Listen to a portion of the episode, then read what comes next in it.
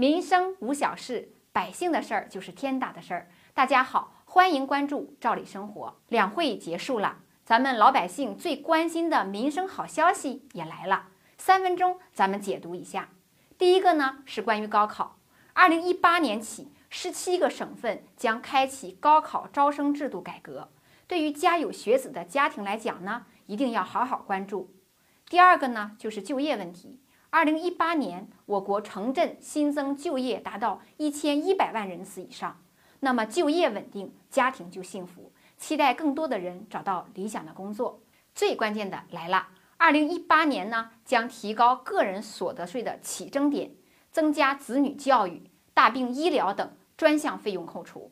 同时呢，各地将合理的调整社会最低工资标准。关于调整的标准，我们之前专门做了一期节目。大家可以去看看。同时，基本医保人均财政补助标准将再增加四十元，退休人员的基本养老金和城乡居民基础养老金也将得到进一步提升。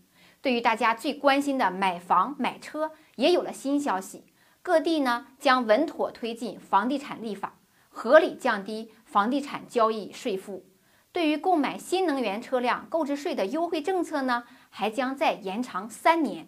还有一个关于上网的好消息，在七月一日以前呢，将取消流量漫游费，移动网络流量资费年内至少降低百分之三十，同时扩大公共场所免费上网的范围，大幅度降低家庭宽带的使用费。接下来咱们再说说就医的问题，宫颈癌、乳腺癌、肺癌等将纳入大病集中救治病种，这样呢，患者的经济负担将得到缓解。治疗的效果也将会得到提升。另外，值得一提的是，二零一八年将降低过路过桥费用，重点国有景区的门票价格也会进一步降低。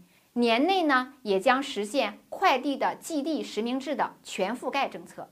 时间关系啊，我们就先说这么多。关于更多更好的惠民政策呢，我们整理了一篇文章。感兴趣的朋友，请关注我们的头条号“照理生活”，输入关键词“民生好消息”，更多的惠民政策就会推送给您。